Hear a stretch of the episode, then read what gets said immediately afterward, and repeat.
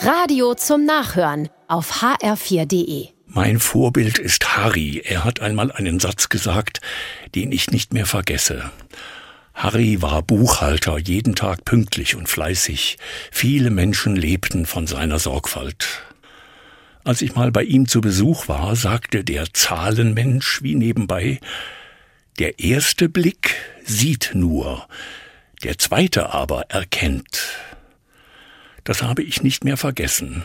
Wenn ich an Harry denke, sehe ich ihn im Sessel sitzen mit offenem Hemd und wie er sagt, der erste Blick sieht, der zweite erkennt.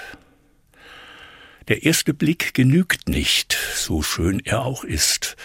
Liebe auf den ersten Blick vielleicht, Ärger beim ersten Anblick eines Kollegen möglich, Zweifel an der Liebe Gottes durchaus.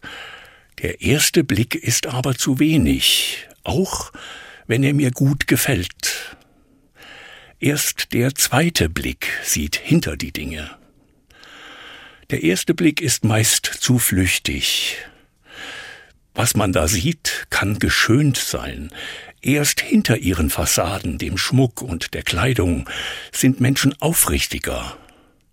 Da verbergen sich Sehnsucht, Angst und manche Traurigkeit der Seele.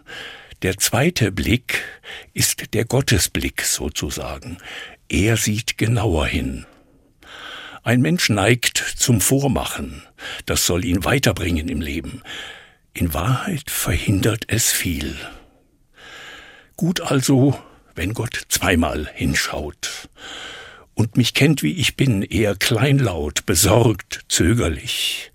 Ich kann Gott nichts vormachen, aber ich kann ihm vertrauen, dass er mich nicht fallen lässt.